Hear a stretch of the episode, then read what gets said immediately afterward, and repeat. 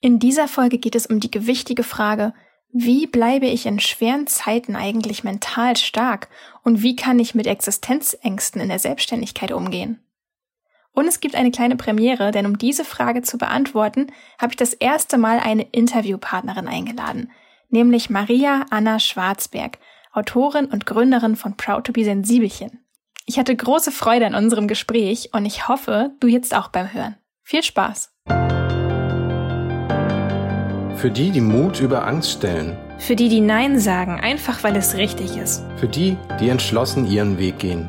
Für die, die still und stark sind. Für, Für dich. dich.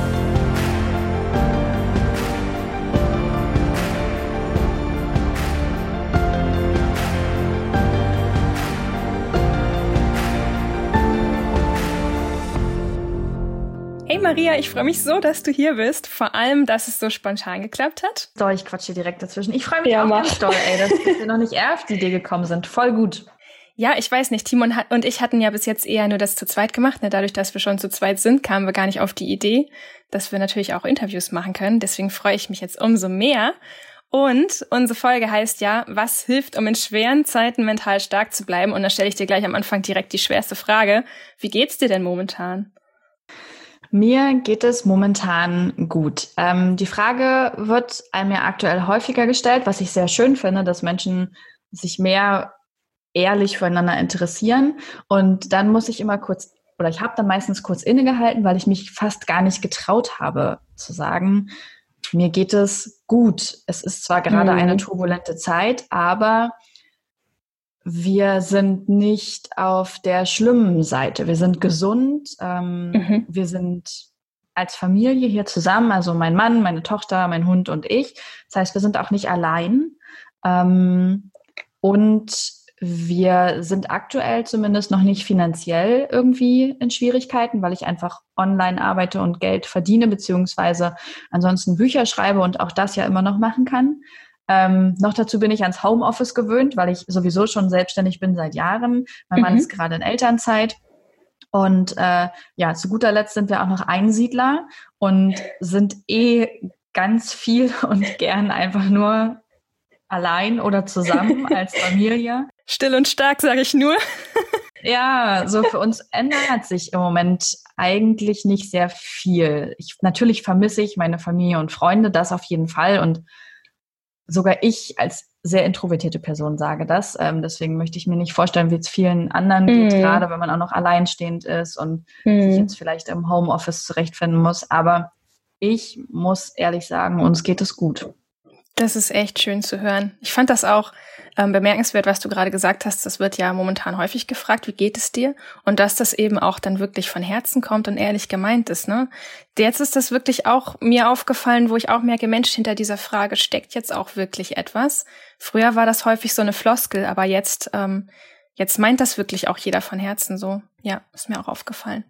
ich finde das auch schön, dass du sagst, du hast da keine Existenzängste momentan. Ist das denn generell für dich in deinem Unternehmertum, in deiner Selbstständigkeit überhaupt eine Frage, die du dir hin und wieder stellst? Ja, auf jeden Fall. Gerade weil mein Mann ja aktuell in Elternzeit ist, bin ich halt diejenige, die Hauptverdienerin ist für unsere Familie.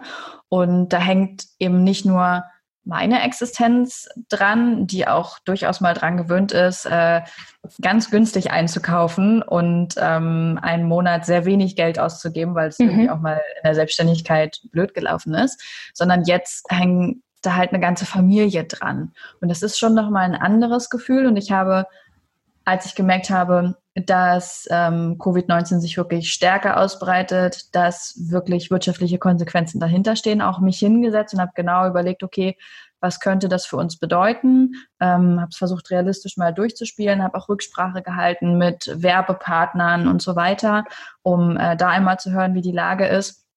Und wir haben uns auch hingesetzt und haben so einen Notfallplan gemacht. So, was ist, wenn auch bei mir die Einnahmen zurückgehen, was machen wir dann? Ich finde das immer ganz beruhigend, so einen absoluten Notfallplan im Hinterkopf zu haben und zu wissen, hey, es ist alles gar nicht so schlimm. Ja. Und dann kam ja jetzt in dieser Woche auch noch dazu, dass wirklich das, ähm, das Paket der Regierung auf den Weg gebracht wurde, was Selbstständigen und Unternehmern und Unternehmerinnen ähm, helfen soll. Und das hat mir auch nochmal wirklich, wirklich Ruhe gegeben, dass ich weiß, okay, wenn hier wirklich was wegbricht, dann kann ich Zuschüsse beantragen.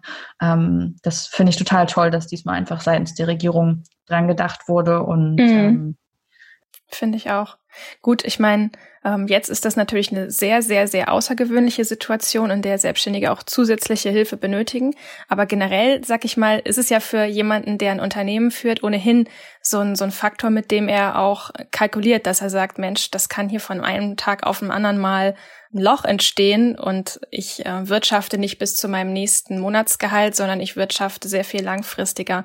Klar, das jetzt ist nochmal ein außergewöhnlicher Umstand, aber ich sag's mal so, vom Mindset her ist man es eigentlich ohnehin schon so ein bisschen gewöhnt, dass man sich nicht zu sehr auf seine Sicherheit verlässt. Ist das bei dir auch so? Ja, auf jeden Fall. Ich brauche immer einen bestimmten Betrag X auf dem Geschäftskonto. Wenn der da ist, dann schlafe ich ruhig, dann arbeite ich ruhig, dann trete ich ganz anders auf, auch also in meiner ganzen Arbeit. Und wenn dieser Betrag da nicht liegt, dann, dann werde ich nervös. Und das ist immer meine, meine Rückversicherung, dass ich einfach wirklich eine gewisse Summe habe, von der ich weiß, da könnte ich ein paar Monate mit leben und ähm, in dieser Zeit könnte ich mir was Neues einfallen lassen, womit ich wieder Geld verdienen kann. Das beruhigt ungemein, ja.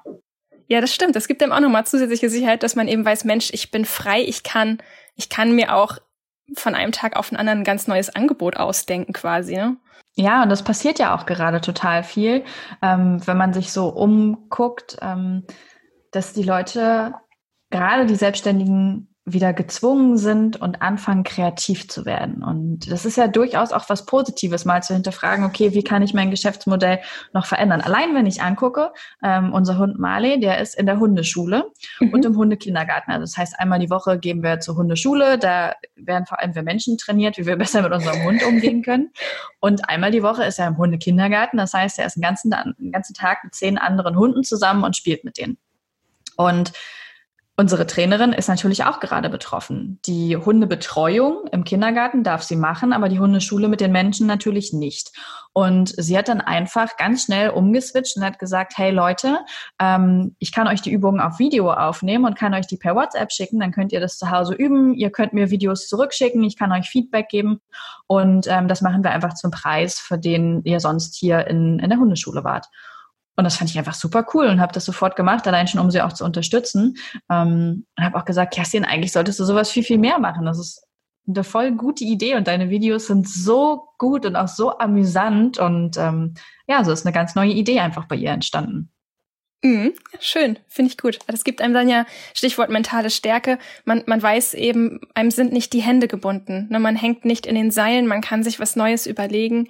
Das stimmt, das geht uns auch so. Ich muss auch ganz ehrlich sagen, was mir persönlich auch hilft, dass ich mich halt sicherer fühle. Wir führen ein relativ einfaches, minimalistisches Leben. Und dadurch haben wir natürlich auch relativ niedrige Grundkosten und das gibt einem so viel Ruhe, weil du halt weißt, ich muss nicht diesen riesigen Betrag X einnehmen und das läuft hier trotzdem alles weiter.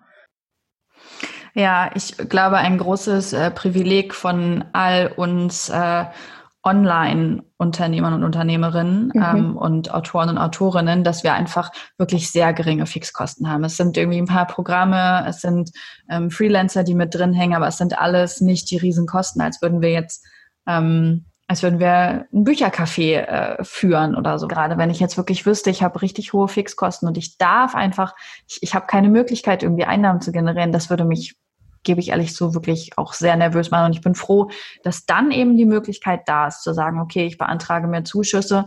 Genau.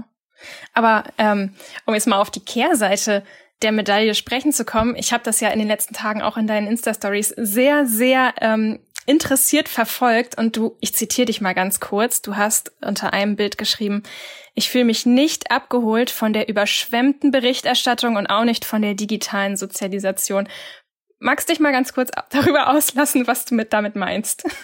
Ja, also ich, ich fühle mich aktuell wirklich einfach digital nicht abgeholt. Ich habe ähm, ich habe das Problem, in der ersten Zeit dieser Krise war ich habe ich sehr viel Medien konsumiert, einfach weil ich jemand bin, der dann sehr obsessiv wird und auch alles darüber wissen will, um gut informiert zu sein, um dann Entscheidungen treffen zu können. Mhm. Ich habe aber ganz schnell gemerkt, dass mir das überhaupt nicht gut tut und habe mich dann dafür entschieden, wirklich nur zweimal am Tag Nachrichten zu lesen oder zu hören, um einfach alles Wichtige mitzubekommen. Aber ansonsten meinem Alltag nachzugehen, dafür zu sorgen, dass es mir gut geht, dass ich arbeitsfähig bleibe, lebensfähig und nicht einfach nur, ähm, ja, wie so ein Mülleimer das alles schlucke.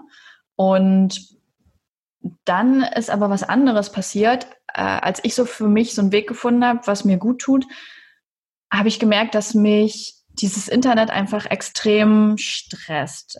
Also es ist auch mein Arbeitsplatz, aber sobald ich online gehe, bei Instagram, ich kann es überhaupt gar nicht zählen, wie viel Live-Sachen mir da reingeknallt werden. Und das blinkt ja wirklich jedes Mal oben ja. die Benachrichtigung auf in der App. Ansonsten habe ich es auch ausgestellt, aber in der App ist dann immer so XY ist live, ja. ABC ist live, ist live, ist live. Und ich denke mir so, boah, das geht mir jetzt schon auf den Sack. Ja. Also wer soll denn das alles gucken? Es ist zum einen diese mediale Berichterstattung, die die alles überschüttet. Es findet nichts anderes mehr in den Nachrichten statt und das finde ich total grenzwertig, weil einfach sehr viele andere Dinge mhm. gerade auf der Welt auch passieren und auch in unserem eigenen Land, die völlig untergehen. Zum Zweiten dann halt, dass alle komplett alles online verlagern und damit will ich mh, mm, gar nicht kritisieren, dass man einen Teil seines Soziallebens gerade nach also gerade online verlegt, weil wir ja auch einfach soziale Wesen sind, die Kontakt wünschen und ähm, so wie ich jetzt öfter mit meiner Mama oder meiner Oma telefoniere, ähm, mag das jemand anders vielleicht, wenn er einfach das, das Dinner mit der Freundin gerade online ja. abhält. und ja. das ist, das ist toll, das ist schön, das will ich überhaupt nicht damit in Frage stellen. Aber diese vielen Live-Videos, diese Trilliarden Challenges, die da gerade stattfinden, alle schreien immer lauter nach komm online, komm online, komm online. Und was ich dahinter höre ist, gib mir dein Geld, gib mir dein Geld, gib mir dein mhm, Geld. Mhm. Denn es ist eine riesen Content-Welle, die da angeschwemmt wird und dahinter stehen immer auch Produkte, ähm, an die der potenzielle Käufer oder die potenzielle Käuferin geführt werden soll. Und für mich ist es halt auch häufig so ein Gefühl von, ich will ein Stück vom Covid-19-Kuchen abhaben, von der ja. Aufmerksamkeit, die darum gerade herrscht. Und das ekelt mich an. Damit kann ich einfach nicht umgehen und dann schalte ich wieder ab und ja, das ist so das, was ich damit meinte, warum ich mich einfach so gut wie nirgendwo abgeholt fühle. Und ähm, mittlerweile ist mir jetzt aber auch in den letzten Tagen aufgefallen, dass es Orte gibt, an denen ich mich abgeholt fühle. Und das sind meistens Menschen, die, ähm, die ähnlich sind wie ich. Ich gucke zum Beispiel bei euch gern rein oder ich gucke auch bei Joanna gern rein. Also mhm. bei Accounts, die einfach bewusst nicht über Covid-19 informieren, ja. ähm, weil sie sagen, hey, ihr könnt alle die Zeitung lesen und ihr könnt auch alle Nachrichten hören. Ähm, hier gibt es andere Inspirationssachen. Hier gibt es was, irgendwie was, was gut tut und auch mal abschalten lässt, weil mhm. wir dem standhalten können, wenn wir 24-7 mit krisenhaften Nachrichten beschossen werden. Ich hoffe, ich habe das jetzt einmal rund äh, erklären können.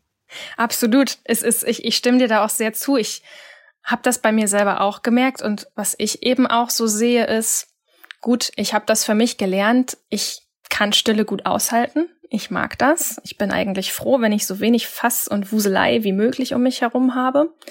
Das heißt, ähm, so wie du das auch empfindest, wenn ich jetzt irgendwie mein Instagram aufmache, ich habe das Gefühl, mir schlägt da ein Tsunami entgegen halt. Das ist so bam und das erschlägt mich total. Und ich frage mich so ein bisschen, ja, betäubt man sich jetzt nicht vielleicht sogar auch ein Stück weit mit Beschäftigung, um sich nicht selbst zu begegnen? Ich weiß es nicht. Wie empfindest du das? Ja, ich glaube das auch. Ähm, ich glaube, jeder hat eine andere Strategie, mit so Krisen umzugehen. Und es ist einfach ja auch so, dass so eine Pandemie noch nicht da gewesen ist. Also ich habe meine Oma gefragt, ob sie sowas schon mal erlebt hat und sie hat gesagt, nein. Und damit ist so für mich, okay, also in den letzten Jahrzehnten sowas gab es noch nicht. Unser Gehirn hat einfach mhm. keine Möglichkeiten im Erinnerungsspeicher, die ihm da einfallen, was gut getan hat. Und dadurch müssen wir, glaube ich, alle erst so ein bisschen rausfinden, ähm, was uns hilft und wie ich zum Beispiel rausgefunden habe, okay, mir hilft es nicht, das ständig zu gucken. Ich gucke einfach nur ja. zweimal am Tag rein. Und ich glaube aber, es gibt tatsächlich Menschen, denen das auch hilft, denen das Ruhe und Sicherheit gibt. Und ich glaube aber auch, dass es eben eine Strategie ist, die sehr von einem selbst ablenkt. Also von diesem was macht das eigentlich mit mir, wenn eine genau. Pandemie ähm, und das konfrontiert uns natürlich, ich meine, wir sind gerade sozial isoliert, größtenteils, ja, die meisten mhm. Menschen halten sich daran. Wir haben wenig Kontakt nach außen, wir sind viel zu Hause. Ähm, wer introvertiert ist, schätzt das äh, meistens. Aber für viele ist das eine ganz neue Herausforderung. Ähm, die eigenen Gedanken werden sehr laut und man ist wirklich damit konfrontiert, bin ich glücklich, bin ich zufrieden mit meinem Leben? Und ich glaube, dass manch einer gern das Radio lauter dreht, um da nicht hinhören zu müssen, ähm, dass man es vielleicht nicht ist. Das kann gut sein. Wobei ich das teils, also ich, ich persönlich bedauere es ein bisschen, weil ich auch finde, so schlimm das jetzt momentan alles ist, mm, man muss sich trotzdem immer fragen, was ist das Gute daran, dass? Das habe ich letztes Jahr in einem Coaching-Seminar gelernt. Und ich habe gedacht, Mensch, in dieser Situation liegt jetzt vielleicht aber auch für viele dieses Geschenk, dass man sich mal mit sich selber auseinandersetzen kann. Man, man ist nicht in diesem täglichen Hassel gefangen. Ne? Ich komme nach Hause, ich mache den Fernseher an, ich, ich esse und ich gehe schlafen. So, ne? Man ist nicht in diesem Hamsterrad momentan. Und dass man dann vielleicht die Chance hat zu sagen, okay, ich setze mich jetzt mal wirklich mit mir selbst auseinander. Vielleicht schreibe ich auch einfach mal meine Gedanken auf. Ich komme gerade nicht klar, mich frustriert das alles und es verunsichert mich. Ist ja klar, wir hängen alle total in den Seilen. Das ist ja eine riesige ähm, Ungewissheit jetzt momentan, aber der vielleicht wirklich zu begegnen und ins Gesicht zu schauen, statt zu sagen, ich versuche mich irgendwie abzulenken. Ich finde, da liegt ein großes Geschenk und eine große Chance drin, dass man sagt, Mensch, vielleicht lerne ich jetzt auch gerade was über mich selber, vielleicht lerne ich sogar, dass mir was fehlt. Und das macht vielleicht auch Angst, oder? Auf jeden Fall. Ähm, Veränderung ist ja immer mit so einem Gefühlsgewusel verbunden. Ähm, wo auch immer Angst mit einhergeht, weil unser Gehirn einfach sagt, nope, ich mag lieber in gewohnten Bahnen bleiben. Also hier was Neues ausprobieren, kommt nicht in die Tüte. Ähm, ich glaube nur, dass das auch eine sehr privilegierte ähm, Sicht ist, die du und ich darauf haben. Also A, haben wir die Finan den finanziellen Background. Ähm, wir mhm. sind eben nicht allein zu Hause. Wir kennen das Homeoffice. Wir haben uns viel mit uns beschäftigt. Für uns ist es gerade einfach. Ich glaube, für jemanden, der das einfach noch nie so gemacht hat, ist das wirklich eine große Herausforderung. Und was ich schwierig daran finde, ist, es, dass einfach gerade ähm, die Unterstützung dazu fehlt.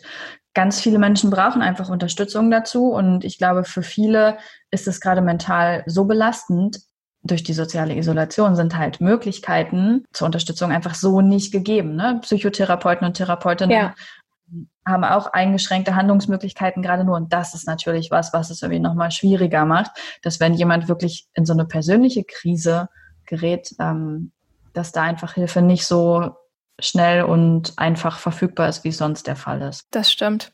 Es ist auch schwierig tatsächlich. Also was, was natürlich immer noch übrig bleibt, sind, du kannst dir jetzt natürlich Podcasts anhören, du kannst Bücher lesen, gute, gut gemachte Zeitschriften. Es gibt viele gute Achtsamkeitsratgeber, gute Fachbücher, wo, wo ich jetzt auch mittlerweile, mittlerweile für mich einfach sehe, gut, du hast jetzt Zeit, wie willst du sie verbringen? Hm, ich natürlich kann ich mich einerseits dieser Instagram-Flut aussetzen oder auch die ganzen Nachrichten konsumieren und mich damit irgendwie beschäftigt halten. Ich kann aber auch überlegen, okay, ich kann auch die gleiche Zeit dafür einsetzen, ein Buch zu lesen, das mich beruhigt, das mich erdet. Ich kann die gleiche Zeit investieren zu sagen, ich höre mir irgendwie eine, eine Podcast-Sendung an, die unterhaltsam ist, aber die mir vielleicht auch was mitgibt, die mich nicht zusätzlich aufregt. Das sind ähm, lauter so Sachen. Und oh, was ich unbedingt auch noch mal kurz ähm, erzählen wollte, ich hatte eine Studie gelesen von 2014, also la lange bevor wir irgendwie diese Situation hatten. Da haben die eine Studie durchgeführt an der University of Virginia in Charlottesville. Und die heißt, selbst Elektroschocks sind schöner als Nichtstun. Und das hat mich so wahnsinnig erschreckt. Ich, ich lese mal kurz die zwei Absätze vor mit der Auswertung. Schließlich gaben die Wissenschaftler einigen Versuchspersonen die Möglichkeit, sich selbst einen leichten Elektroschock zu verabreichen, wenn ihnen das Nichtstun zu viel wurde. Eine Demonstration des Elektroschocks empfanden die Probanden als sehr unangenehm. Aber während der 15-minütigen Denkzeit, 15 Minuten mit Ausrufezeichen dahinter, ist ja nicht viel, entschieden sich doch 12 von 18 Männern und 6 von 24 Frauen mindestens einmal, sich selbst zu schocken. Sie widmeten sich also lieber einer unangenehmen Aktivität als gar keiner, schreiben die Forscher.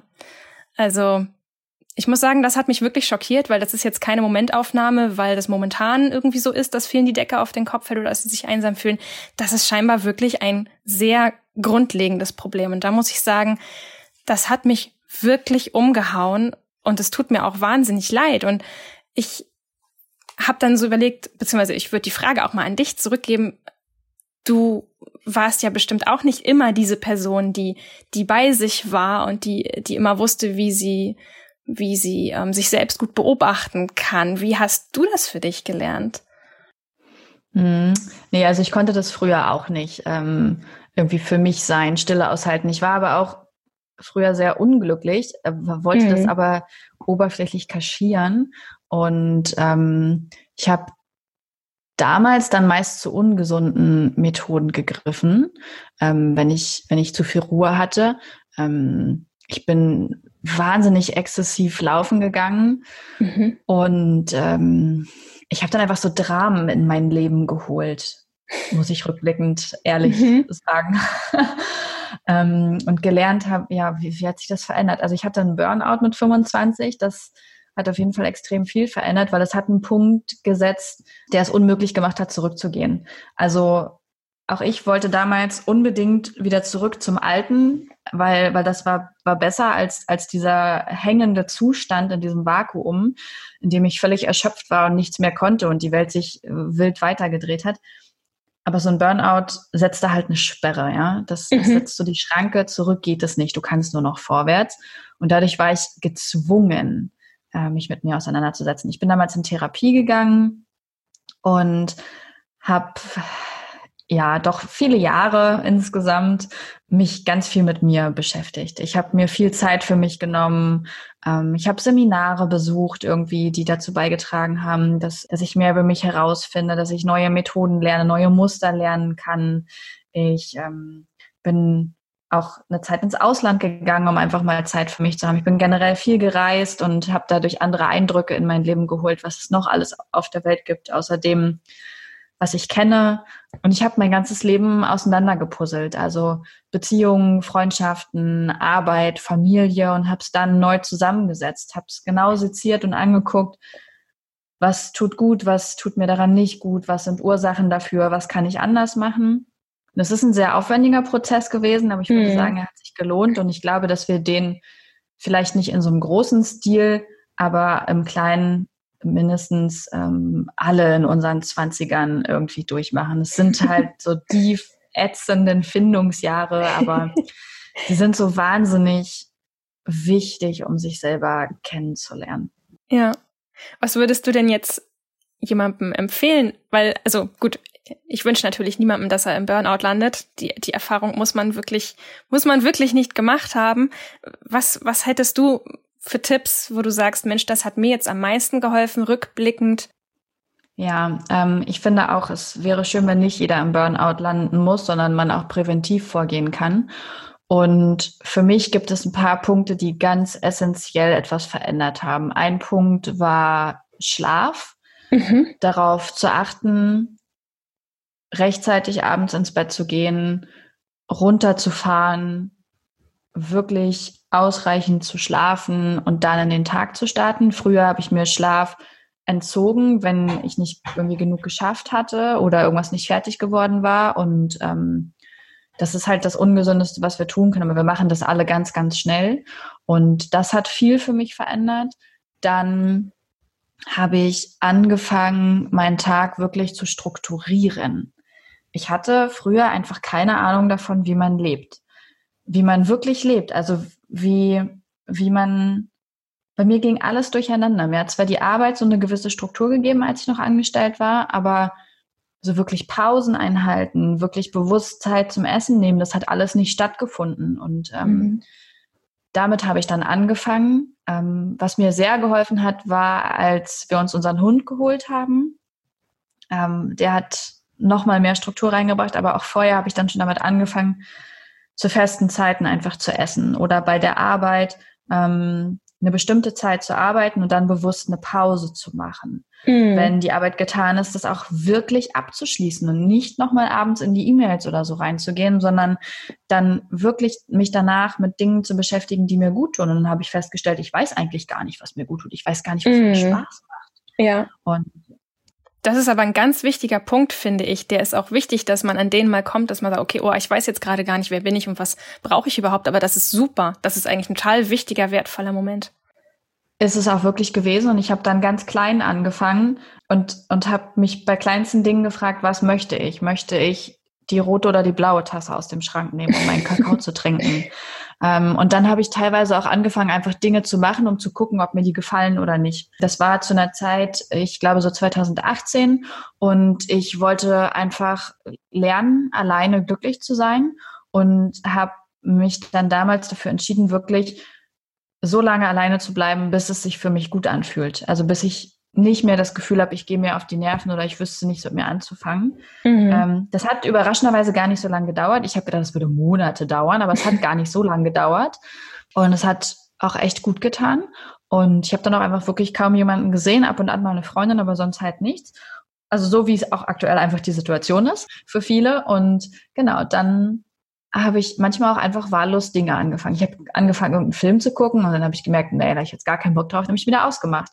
Und dann habe ich aber auch angefangen, ähm, Disney-Filme zu gucken und habe gemerkt, so, boah, krass, ey, das ist wieder so, als wäre ich sieben und ich bin so darin aufgegangen und dann habe ich einfach öfter Disney-Filme geguckt oder ich habe zu der Zeit dann angefangen zu malen und gemerkt, das, das tut mir gut, das mache ich gern. Ähm, gelesen habe ich schon immer, das habe ich einfach dann wieder vermehrt gemacht, aber es ist war nichts Neues. Und so habe ich Stück für Stück herausgefunden, womit möchte ich meine Zeit eigentlich füllen. Das war ein sehr wichtiger Punkt und hat auch sehr dabei geholfen, Struktur zu finden, weil ich hatte einfach wieder einen Grund zum Aufstehen, weil ich vorher ganz oft die, die Frage hatte morgens schon, wofür stehe ich jetzt einfach eigentlich auf oder ich hatte gar keinen Bock aufzustehen. Es war so, ich habe zehnmal die Snooze-Taste gedrückt, wohl wissend, dass das überhaupt nichts bringt, auch keine Erholung.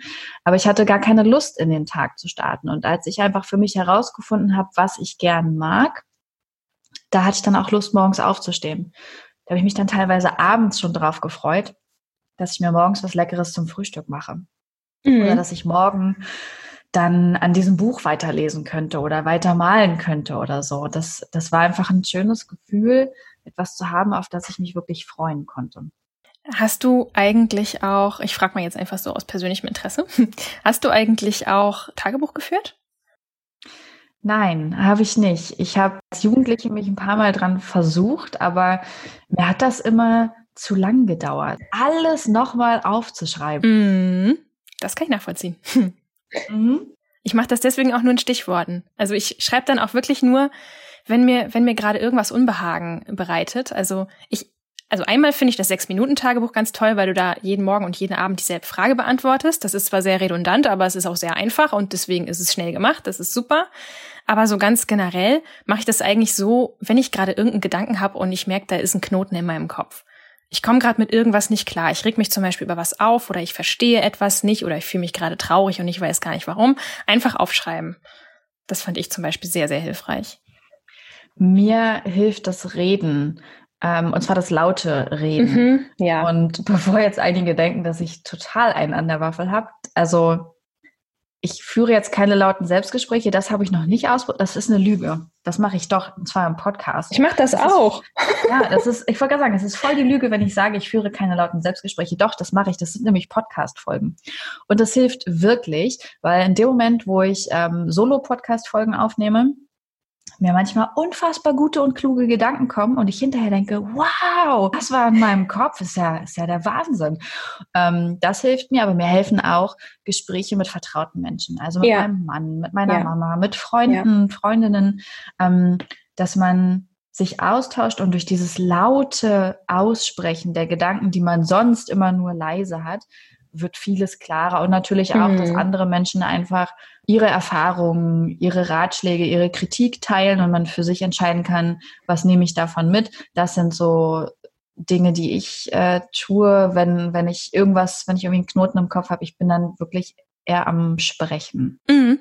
Es ist auch super, super hilfreich. Kann, kann ich auch nur aus meiner Erfahrung bestätigen, wo ich mit meiner Schüchternheit früher noch so wahnsinnig viel zu knapsen hatte. Das, das ähm, ja, fehlende Puzzlestück ist eigentlich dieses Reden gewesen, weil in dem Moment, wo man aus seinem eigenen Kopf rauskommt und Dinge verbalisiert, ähm, so diese eigenen inneren Dämonen, sag ich jetzt mal in Anführungsstrichen, in dem Moment, wo du das ausgesprochen hast, führst du ja einen Realitätscheck durch und du erfährst vielleicht auch von anderen Mensch, die betrachten das aus einem ganz anderen Blickwinkel, aus einer ganz anderen Perspektive und die holen dich wieder zurück auf den, auf den Boden quasi und sagen dir, nee, du musst dir gar nicht so viele Sorgen machen, ich sehe das ganz anders und hast du das schon mal überlegt oder ja, kann ich auch nur bestätigen.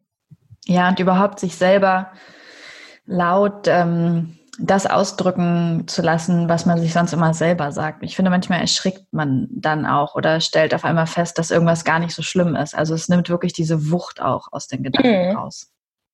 Ja, ja, Wahnsinn. Jetzt haben wir gerade schon. Ich muss gerade mal gucken, ob ich das nochmal irgendwie für uns zusammenfassen kann. Wir haben so wahnsinnig viele Punkte gerade genannt, die wirklich auch helfen, mentale Stärke aufzubauen oder sich in solchen Zeiten zu erden.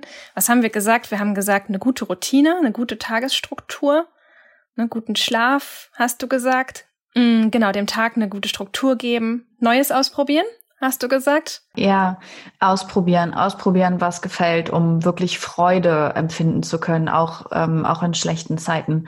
Mir hat mal jemand gesagt, dass man auch in schlechten und schlimmen Zeiten glücklich sein kann. Nur ist man das dann auf andere Art und Weise, indem man zum Beispiel mit einem Tee ein gutes Buch liest und nicht gerade mit Menschen beim Picknick sitzt. Und das, darüber habe ich vorher gar nicht nachgedacht. Früher, wenn ich irgendwie eine schlechte Zeit hatte oder traurig war oder irgendwas nicht gut lief, dann war ich halt traurig. Und dann war ich auch nur traurig. Da gab es keine andere, kein anderes Emotionsspektrum. Und das hat mir so ein bisschen eröffnet, hey, ich, ich kann auch in diesem Moment okay sein. Auch wenn ich mir das gerade anders vorgestellt äh, habe. Ich wäre jetzt vielleicht gern auf Reisen. Ich würde vielleicht gerne meine Familie sehen ich kann jetzt gerade nicht den neuen Job antreten mhm. oder ich muss meine Hochzeit verschieben oder dann ähm, gibt es immer noch Möglichkeiten zu sagen, ja, das ist alles richtig scheiße. Und es ist auch okay, dass man das fühlt. Ne? Man muss sich jetzt nicht schlecht fühlen und sagen, Mensch, anderen Leuten geht's viel schlechter als mir. Das finde ich auch nicht hilfreich. Es ist okay, dass die Gefühle da sind. Genau, es ist total okay, dass diese negativen Emotionen da sind, aber ich entscheide mich jetzt trotzdem bewusst dafür, weiß ich nicht, mir diesen Film anzuschauen mhm. und dabei zu lachen. Ähm, es hilft ja auch nicht, wenn ich die ganze Zeit traurig bin. Das hilft ja auch irgendwie nicht weiter. Das ist so eine Sackgasse halt. Genau. Also über kleine Dinge freuen, versuchen die kleinen Dinge im Leben wahrzunehmen. Und etwas, was ich ähm, auch gemerkt habe, was mir im Moment sehr, sehr gut tut, ist anderen eine Freude zu machen. Ja, also das ist einfach etwas, also das, das habe ich früher, glaube ich, viel zu wenig gemacht. Und jetzt aktuell ähm, fühle ich vor allem mit den Menschen, die wirklich ganz alleine sind. Und meine Oma ist natürlich zum Beispiel auch gerade ganz allein, mhm. ja, weil sie geht nicht zum Einkaufen raus. Ja. Und ja, oder dass, dass wir irgendwie ähm, letztens mussten wir Reifen umziehen an unserem Bulli und unsere Nachbarn, mit denen wir auch befreundet sind, die haben das vom Balkon aus gesehen und dann haben sie sofort gesagt, ey, ähm, ich habe noch das und das Werkzeug dazu. Ich komme runter, ich helfe dir. Wir halten dabei Abstand. Jeder ist an einem Reifen, da sind locker zwei Meter zwischen. Mhm. Und ähm, du musst es nicht alleine machen und dann können wir uns ein bisschen austauschen. Und da habe ich auch gedacht, das ist so eine schöne kleine Aufmerksamkeit. Ähm, und das ist etwas, was mir sehr hilft und was ich in dieser aktuellen Krise sehr stark beobachte, dass wir trotz dieser sozialen Isolation zusammenwachsen. Also das, das was meine stimmt. Mama mir früher immer erzählt hat, wie Nachbarschaft oder Familie oder sowas funktioniert, ähm, da war das irgendwie gang und gäbe. Und das beobachte ich jetzt einfach, dass wir mehr zusammenwachsen, und das finde ich total gut. Das ist auch so, das sind so soziale Kontakte, mit denen ich super gut umgehen mhm. kann, ähm, weil die eben klein und kurz sind, aber ja, so wichtig. Das stimmt. Ich finde auch Karten schreiben oder Briefe schreiben ist momentan eine total tolle Idee. Das mache ich zum Beispiel gerade ganz gerne. Aber das ist tatsächlich ein sehr guter Tipp, dass man eben ähm, auch mal überlegt, ja, was brauchen andere denn jetzt? Gerade wenn man jetzt sagt, finde ich eigentlich ein sehr guter Gedanke, wenn man sagt, Mensch, mir fällt das Alleinsein ohnehin nicht so schwer. Ich bin introvertiert, für mich ändert sich jetzt nicht so wahnsinnig viel. Ich mag das. Gerade dann ist das so ein Punkt, wo man sagen kann, guck mal, aber es geht doch ganz vielen jetzt anders und es ist auch total in Ordnung, dass wir alle völlig unterschiedlich ticken. Das ist normal. Aber wie kann ich denen das jetzt vielleicht ein bisschen erleichtern? Ich glaube, das ist auch einfach etwas, was man erst so richtig kann, wenn man mit sich selber fein ist. Also zumindest war es bei mir so, als ich einfach noch voll mit mir beschäftigt war und erstmal mein Leben auf die Reihe kriegen musste, da konnte ich das nicht. Da bin ich mir auch nicht böse, dass ich das damals nicht konnte. Aber wenn man irgendwann an den Punkt ankommt und sagt, hey, ähm, ich, ich bin wirklich fein mit mir und ich mag das Leben, das ich führe, dann ist der Moment gekommen, finde ich, wo man auch mal über den Tellerrand hinausschauen sollte.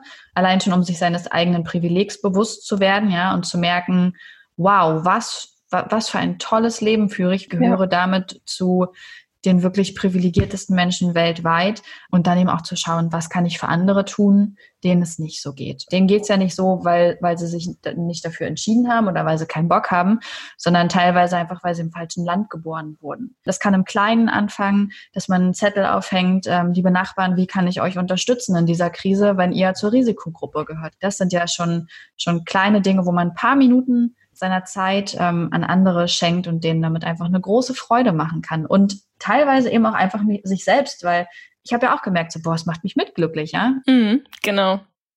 Das finde ich aber auch so gut. Da hast du jetzt gleich nochmal einen ganz neuen Punkt mit reingebracht, den ich auch sehr, sehr wichtig finde. Eben dieser Punkt, dankbar zu sein. Dankbar zu sein jeden Tag für das, was man schon hat und nicht für das alles, ähm, nicht an das alles zu denken, was man alles nicht hat oder das, was gerade alles ganz schlimm ist.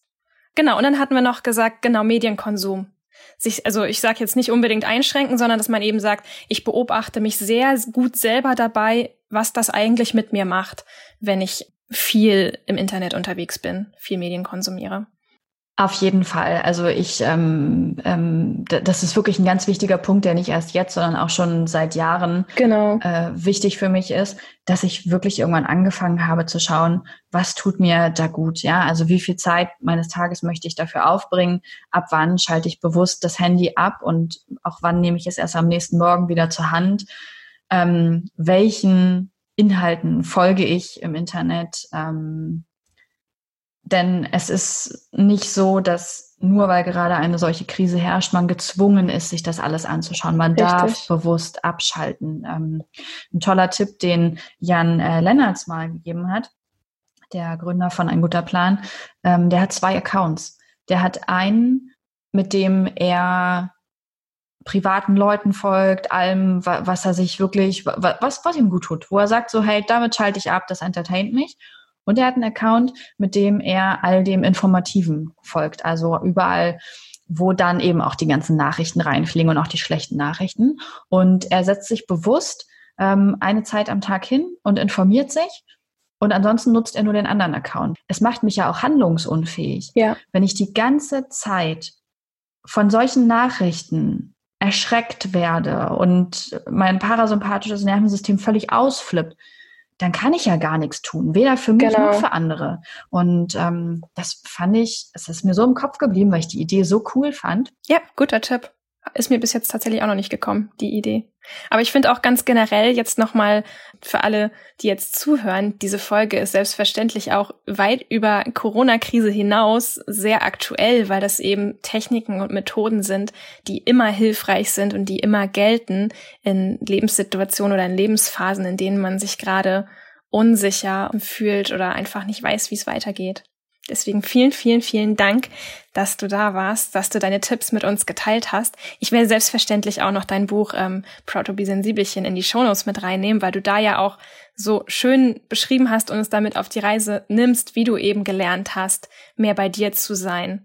Dankeschön, das, äh, das finde ich toll. Und eine Leseempfehlung, die ich an dieser Stelle geben kann, für schwierige Zeiten etwas, das mir immer hilft. Und ich weiß, da werden jetzt wahrscheinlich einige auch kurz laut auflachen lest Harry Potter. Das ist wirklich hilfreich. Es ist einfach das Buch meiner Kindheit und Jugend. Wann immer ich das lese oder die Hörbücher von Rufus Beck höre, vermittelt es mir immer wieder ein Gefühl von Behaglichkeit, Sicherheit, Zuhause. Und es hilft mir ungemein, das zu lesen, wenn es mir nicht gut geht. Ich habe dann wie so ein kleines Zuhause, in das ich zurückkehren kann. Und falls ihr das auch in eurer Kindheit und Jugend gelesen habt oder auch wenn es ein anderes Buch war, dann lest das einfach wieder. Dieses Gefühl kommt zurück und das tut richtig gut. Also dein Tipp, die Bücher, die Bücher der eigenen Kindheit zu lesen, ob das jetzt Harry Potter war oder was anderes, aber die Bücher aus der eigenen Kindheit, um dieses Gefühl nochmal zu durchleben. Okay. Ja, ist wirklich so. Ist zwar ein super nerdiger Tipp, aber für mich waren es die wilden Hühner übrigens. Ich habe die wilden Hühner gelesen. Hießen die überhaupt die wilden Hühner? Ich glaube schon. Ich habe mich gerade als Nerd gefühlt, weil ich von Harry Potter erzählt habe, ja? Also Okay, das lassen wir jetzt einfach mal so stehen. Vielen, vielen Dank an Maria für dieses schöne Interview. Mehr über sie, ihre Bücher und ihre Projekte erfährst du in den Show Notes. Dort habe ich dir einiges verlinkt. Und wenn dir dieses Interview gefallen hat, dann abonnier doch gern kostenlos unseren Still und Stark Podcast und schreib uns auch gern eine Nachricht, wenn du einen besonderen Wunsch hast, wen wir mal hier interviewen sollen. Da freuen wir uns sehr. Brandneu ist übrigens auch unser Instagram-Kanal Still und Stark. Dort kannst du unserem Podcast ebenfalls folgen und du erfährst auch zusätzlich spannende Hintergrundinfos rund ums Thema. Bis zum nächsten Mal. Ciao!